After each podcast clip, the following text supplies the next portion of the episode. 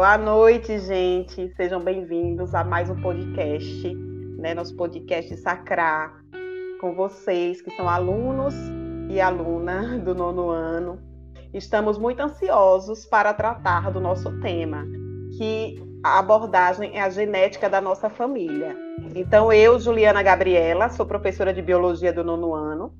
Estamos aqui para apresentarmos um pouco do que acontece dentro das nossas células, especificamente dentro do núcleo do, das nossas células, onde estão os cromossomos, onde estão os nossos genes, que são importantíssimos para expressar todas as nossas características. Então sejam bem-vindos e agora é, é com vocês. Boa noite, eu sou o Arthur Antônio do Nono A e eu tô aqui para participar do podcast, que eu já não venho há um tempo. Espero poder render uma boa conversa aqui com todo mundo. Boa noite, eu sou a Camille do Nono Ano C. É, não faz muito tempo que me encontrei aqui no podcast.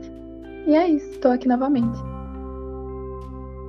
Salve, salve, aqui é o Felipe e também não faz muito tempo que eu encontrei, que eu me encontrei aqui no podcast. A última vez foi com a Camille e é isso aí.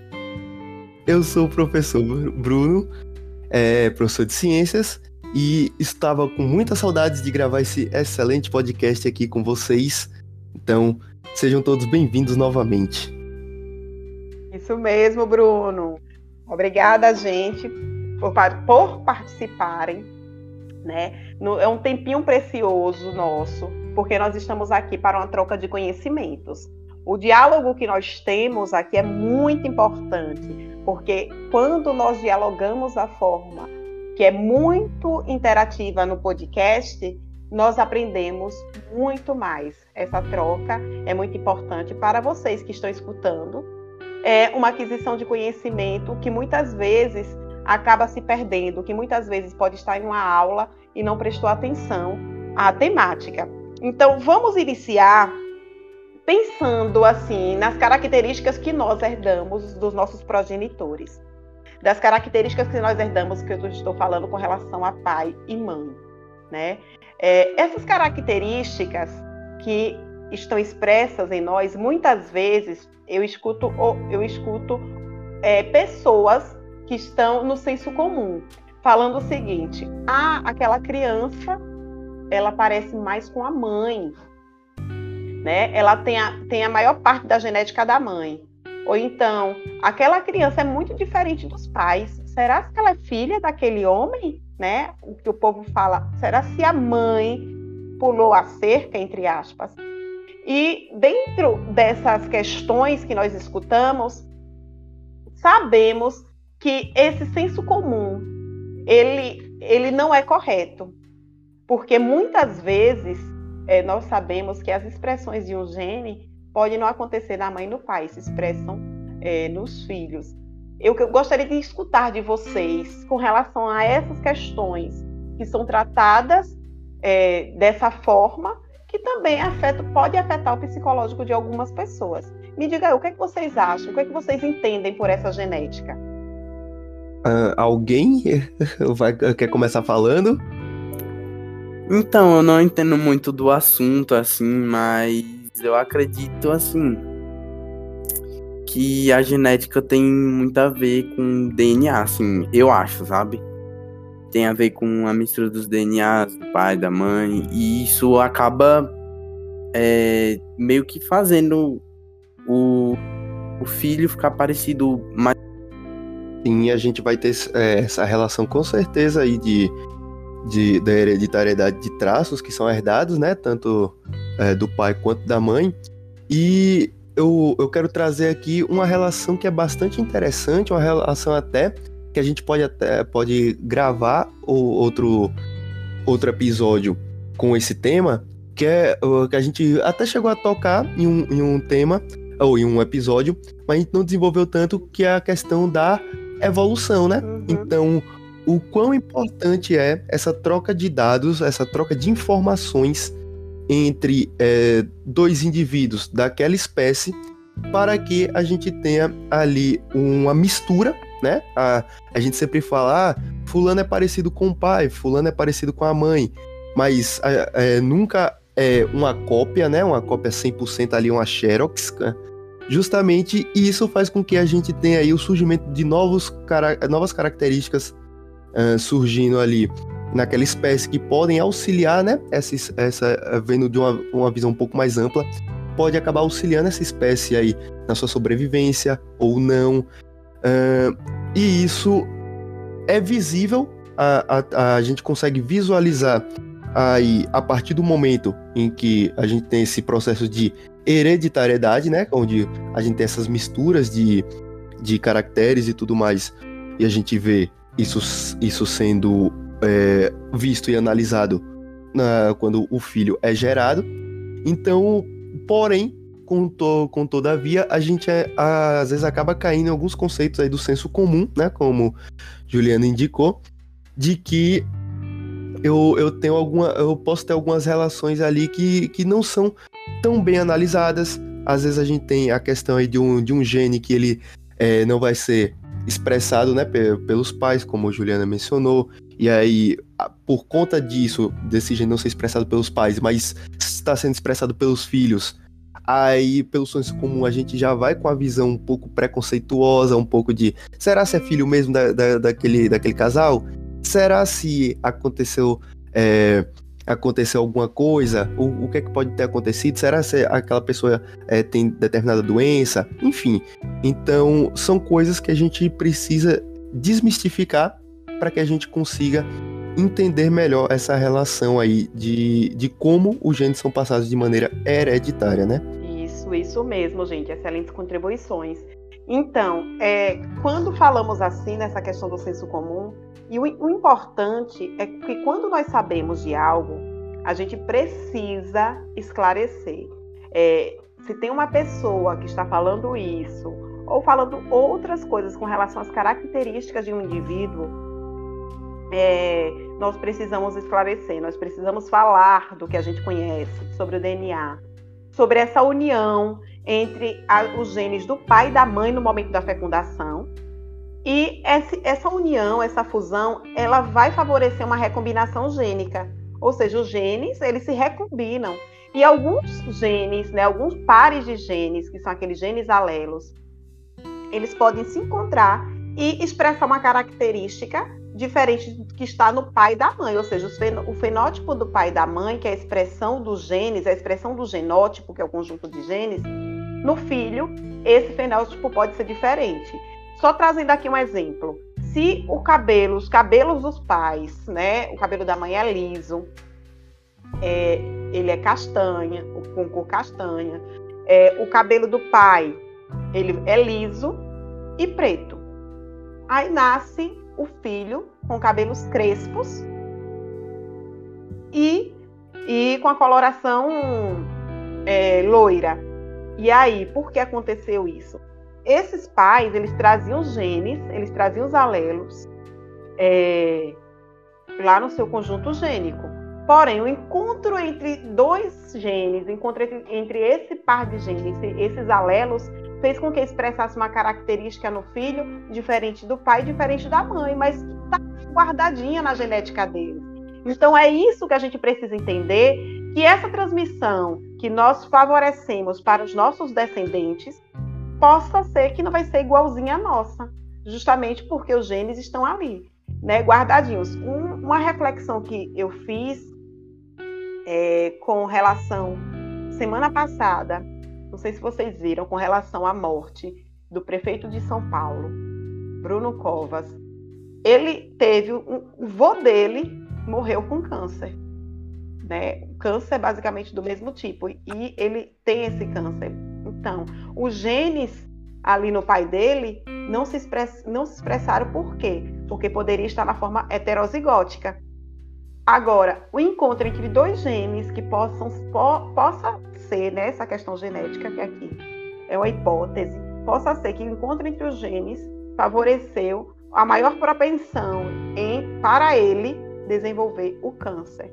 Então, essas coisas elas acontecem, também são fatores genéticos, alguns fatores para esse tipo de doença possa ser que são fatores externos que aquela pessoa adquiriu, seja com o consumo de, de cigarro, de substâncias tóxicas, agrotóxicos, agrotóxicos é, consumo de determinados alimentos muito industrializados e aí vai. Mas tem os fatores genéticos também, tem aquela predisposição genética. Então a gente precisa entender que os genes, eles também, né, não só eles favorecem a expressão das nossas características, mas tem alguns alelos que podem trazer doenças genéticas. E aí, é, foi semana passada, foi aprovado em que eu acho que eram as seis, seis doenças que eram detectadas no teste do pezinho, e agora o Brasil, é, a partir de um ano que foi assinado aquele acordo, e foi assinado semana passada, a partir de um ano pode já fazer um teste de, do pezinho expandido. E se eu não me engano, é entre 40, pode detectar 42 a 52 doenças, ou seja, olha a importância para muitos, muitas, muitos bebês que irão nascer, que poderão ter esse teste, porque nós sabemos que a maior parte da nossa população não tem um poder aquisitivo que possa comprar né, esse teste, ou seja, pagar aquele teste particular. De um, o teste do pés expandido, que são diversas doenças genéticas que podem estar ali naquele bebê. E se tem um tratamento precoce, vai melhorar a qualidade de vida né, desses, desses seres. Porque alguns genes, eles só começam a se expressar quando aquele bebê ele cresce.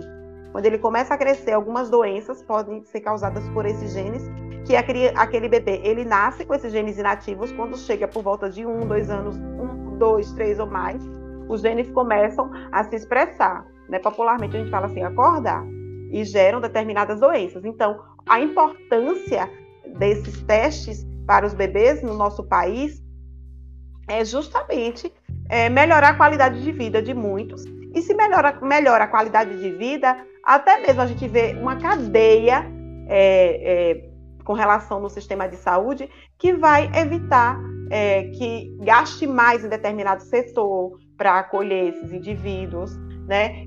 Os pais se desgastam muito menos e a gente pensa toda, to, em toda essa rede. Muitas vezes aquela família ela precisa ir para outra cidade para tratar de determinada doença daquele filho e então, melhora muita coisa. A gente precisa perceber que não só, não só com relação ao teste do pezinho, mas muitos outros fatores são importantíssimos para a nossa qualidade de vida e qualidade de vida de toda uma população. Né? Então, com relação a esse DNA, a esse material genético que, que vimos aí, estamos vendo com relação ao ao vírus, ao coronavírus, né? Que ele está sofrendo mutações constantes e nada mais são do que as variantes, né? Quando fala novas cepas, porque os vírus eles têm essa capacidade de estarem mutando, ou, se, ou seja, mais uma vez, de mudar sua carga genética. E começamos com um tipo de vírus lá em Wuhan, na China, depois já estávamos observando a entrada desse, de determinado vírus na Europa já causou a propagação de um novo vírus. Né, quando chegou no Brasil, ah, tá vindo da onde? O vírus que está no Brasil chegou no Brasil vem da onde? É da Europa, né? É da Ásia. É para saber de onde estava vindo, justamente porque ele já tinha acontecido as mutações. Só que o que estava o que estava sendo temido aconteceu. Era a entrada dessa cepa dessa variante indiana, que ela é muito mais transmissível, né? E muito mais agressiva no corpo do indivíduo. Eu quero que vocês me, me digam, assim, com relação a essa, essa temática dos genes, também relacionado às doenças. Sejam doenças do corpo que vocês conhecem, ou seja, doenças que acometem o nosso corpo, ou essa questão, essa questão é, do contágio, principalmente por vírus, que são partículas acelulares, não têm constituição celular e que mais carregam um material genético, DNA, RNA ou os dois. Me diga então, aí, professora, é, a senhora falou da questão lá do Bruno Covas com o avô dele e eu, de um tempo para cá, eu acho do ano passado, me surgiu a dúvida. por exemplo, você nasceu, né? E depois de um tempo, o seu pai ou sua mãe é, acabou tendo câncer, ou então um avô, uma avó. É, as chances de você ter câncer é, aumentam mesmo sendo depois de você tendo sido gerado, ou só seriam maiores se fossem, por exemplo, antes da sua gestação? Não. Ali eles já na fecundação, né, sabemos que é essa união entre os genes de pai e mãe, essa recombinação possa ser, né, que existem as probabilidades dentro da genética, tem a prob probabilidade de você carregar um gene que para deixar suas células, determinado, determinada parte do corpo, determinado tecido, é, mais propensas a desenvolver o câncer. Isso não é 100%. Agora, se o indivíduo, o pai, o, pessoas mais próximas, né? Ela, essas pessoas, um exemplo, é, uma, uma mãe, agora eu não lembro se foi da, da Angelina Jolie, teve uma famosa que vinha na linhagem dela, não sei se deve, acho que foi, estou aqui procurando, né? É, na linha, se não me engano, é, é da Angelina Jolie, do sim, câncer, é, então na linhagem dela, a avó dela teve câncer, morreu com câncer, a mãe dela teve câncer. Então, o que foi que ela fez? Câncer de mama. O que foi que ela fez? Ela retirou as mamas. Então, para quê? Já, porque estava vindo uma geração atrás da outra, atrás da outra. Então, ela para se precaver, para se proteger, já sabendo que era uma questão genética, ó, pá, mãe, vó. E a, se for puxar nas linhagens anteriores que não tinham muito conhecimento, muitas vezes está lá atrás com relação a isso.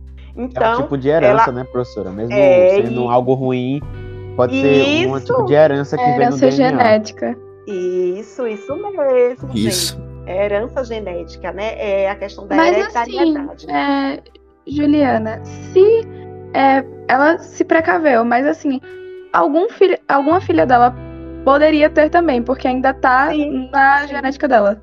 Isso. Aí, aí já vai uma questão que vai investigar, né? É a questão de estar tá investigando constantemente. É, eu conheço uma pessoa que a mãe dela teve câncer de mama, só que foi curada 100%, né? Porque assim, é, vai quando a pessoa tem é, esse tipo de câncer, e quando ela foi buscar lá na linhagem dela, nenhuma das irmãs teve, mas uma bisavó teve. E aí observou, a bisavó teve, só que era no período, gente, em que não tinha esse conhecimento. Aí depois foram, com as conversas entre a família, foram perceber que fulana morreu então com esse problema. E aí ela, ela teve, foi curada, então as filhas dela, a partir de agora, não é só esperar chegar lá, os 35 anos, é, é, já são monitoradas. Tem que, a cada seis meses, estar fazendo os exames, ultrassonografia mamária, né? Quando chegar no momento dos 35 ou antes, dependendo do médico, já pode aconselhar que faça a cada seis meses a mamografia. Então, esse fator é, já é o quê? Se elas não podem retirar as suas mamas, mas elas já sabem que carregam um gene, pode estar carregando ou não, né? Existe essa probabilidade que pode ter recebido do pai, recebeu a carga da mãe que não um, um gene que não vai desenvolver e juntou com o do pai e não desenvolve, mas é a questão da probabilidade. Então, o melhor remédio é a prevenção. Então já estão aí constantemente fazendo, é, a cada seis meses, todos os exames necessários para detectar, não só lá, né? Mas, assim, outros exames, e também a questão dos exames ginecológicos, por conta, se tem o gene, quem sabe no, esse, esses, essas células, os genes podem desenvolver o câncer em outras células. É, é, precisamos estar atentos aos sinais que o nosso corpo dá, né? É... Sempre bom ter um cuidado precário, né, porque o câncer atinge diretamente a célula e vai penetrando, e se não, não tiver o, o, Tipo, se já sabe que no, na linhagem do DNA tem a chance, é bom sempre hum. ter um tratamento antes, fazer o tratamento, Isso, fazer os precaver. testes e tudo. Isso, isso mesmo. Essa, essa relação é bastante interessante, porque aí, o, o- como o Camila indicou, no caso aí do, do exemplo do, do câncer de mama, de ser alguma coisa hereditária, né? Ah, a gente tem uma relação que, que, é o, que é o seguinte, que por mais que a pessoa tire a mama, mas é, ela tá fazendo uma modificação no seu fenótipo, né? Ela não tá modificando o seu Isso. genótipo. Isso. Então tem chances dela passar, pa- é, ela pode passar para a próxima geração da sua família tranquilamente. É. Então a gente sempre tem que lembrar dessa relação de que o fenótipo, é, a modificação do fenótipo não influencia no. genótipo, genótipo, né? Isso mesmo. Era o que eu, eu ia falar. Tem uma animaçãozinha que eu passei até para uma turma da, de outra escola à tarde, que é o seguinte: a, a mulher não está satisfeita com o corpo dela, ela começa a modificar o, o rosto, né? Fazer todas aquelas cirurgias para diminuir as bochechas, faz a rino, rinoplastia, coloca preenchimento labial, ela vai mudar os. coloca silicone, faz lipo, coloca enxerto no bumbum, modifica as coxas, toda modificada, cabelo. Aí ela encontra um rapaz, eles se apaixonam e casam. E aí era só para era só para observar, para eles observarem a questão do fenótipo e genótipo. Eles casam, quando eles casam, ela tempos depois engravida, aí nasce é uma animaçãozinha de desenho. Aí nasce o bebezinho. Quando o bebezinho nasce, eles se olham e o bebezinho tem características, né? As características do nariz dela, assim, aí ele fica, ele fica olhando para ela sem entender o bebê. Então, é justamente que eu queria levar para eles essa e depois eu passo para vocês. Essa questão de que as mudanças aconteceram no fenótipo, ou seja, na parte das Isso. características externas, mas o, o DNA dela tá ali sem modificação nenhuma. O que mudou foram essas características visíveis, né? E que o corpo, dentro das células, ainda tem a carga genética dela e que ela pode transmitir para os seus descendentes. Isso É, a gente vê muito. é. Pode falar, Bruno. A, a gente vê muito isso, é, voltando aí um pouco mais pro senso comum, de, por exemplo, a questão dos sinais, né? Que, a por exemplo, a, a a pessoa tá grávida, a mãe tá grávida. Aí derramou o café quente na barriga dela. É. Aí a criança nasceu com sinal. Aí pronto, o sinal foi a marca É. do. Foi a marca do café que é, ficou a cicatriz em mim, então ficou na criança também. É. Calma lá, né? Botar a chave no seio que nasce com a fenda, né? A- a- É, a- exatamente. lá- lábio laporino. Então, são essas questões que a gente precisa conhecer para não tratar dessa forma. Só trazendo para a nossa realidade, rapidinho aqui, porque senão você deixa eu falar até amanhã. É, aqui tem na, em Salvador, creio que vocês devem conhecer, uma influência, que o nome dela é Stephanie, que é chamada de Sté.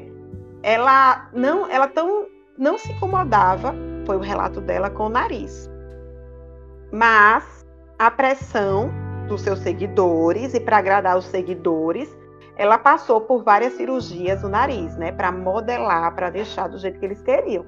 E aconteceu que nessa última ci- cirurgia, ano passado, ela teve um problema no nariz. O nariz não cicatrizava, não fechava. Eu não sei se vocês seguem ela, mas observando, ob- observo muito quando ela é, expõe alguma coisa, aparece no meu feed, o nariz, que ela precisou passar por vários procedimentos e tirar a pele, do, pele da orelha, pele de outras partes do corpo para regenerar. Só que não aconteceu. Sim, O eu já dela- eu vi esse caso que Viu? ela teve que retirar para conseguir é, colocar o nariz no lugar porque tinha Sim. soltado.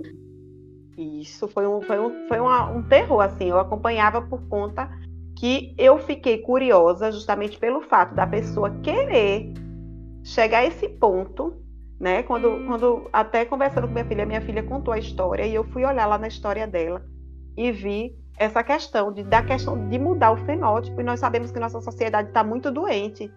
A gente precisa Sim. amar do jeito que, que nós somos, né? A gente precisa se amar. Se nós temos essas características, nós precisamos nos aceitar. Não é sociedade que vai impor um padrão e nós temos que entrar naquele padrão. Porque cada um de nós, eu falo aqui, meu padrão sou eu e pronto. Eu não quero me enquadrar no padrão de fulano, né? Que fulano tem um corpo dele, o cabelo dele, o jeito dele, e que cada um de nós é um ser único, cada um de nós carrega, cada um de nós, cada um, cada um de vocês, cada umzinho aqui, cada carrega a carga genética.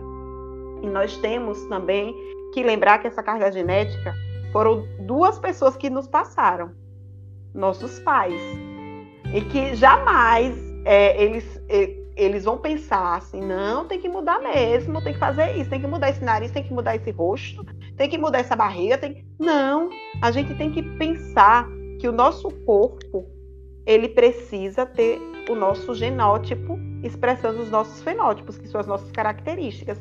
E que esses padrões que a sociedade impõe, muitas pessoas estão do...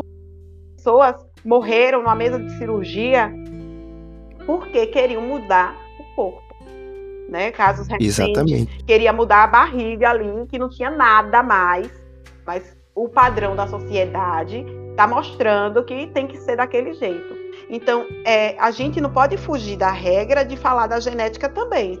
É, é, eu vejo que tem pessoas que têm uma certa condição para ter um quadrinho de um jeito, né? O corpo de outro jeito, e, e quer se enquadrar num, num padrão que vai prejudicar muito casos recentes que a gente observa aí que as, essas interferências cirúrgicas, que a pessoa morre, gente, morre por conta que quer atingir um padrão, não aceita o seu, a, a, sua, a sua carga genética se expressando daquela forma. Então a gente precisa ter muito cuidado, muito cuidado mesmo. É, se é uma questão de cada um, se não está feliz e quer fazer uma cirurgia, se não está feliz com aquela parte do corpo, se não está feliz com o nariz, tudo bem, quer fazer uma cirurgia, mas procura saber os, o que é a favor, o que é contra, se aquele profissional é um profissional adequado, se ele tem realmente formação para aquilo, quantas cirurgias ele, ele já conseguiu fazer, se essas cirurgias elas foram bem sucedidas, porque é uma doença. Eu vejo que isso como uma doença da sociedade, agora no século 21, né? além da depressão, é, esses fatores. Então, vamos pensar nessas questões do fenótipo, que são essas características que nós expressamos, mas que está na nossa carga genética.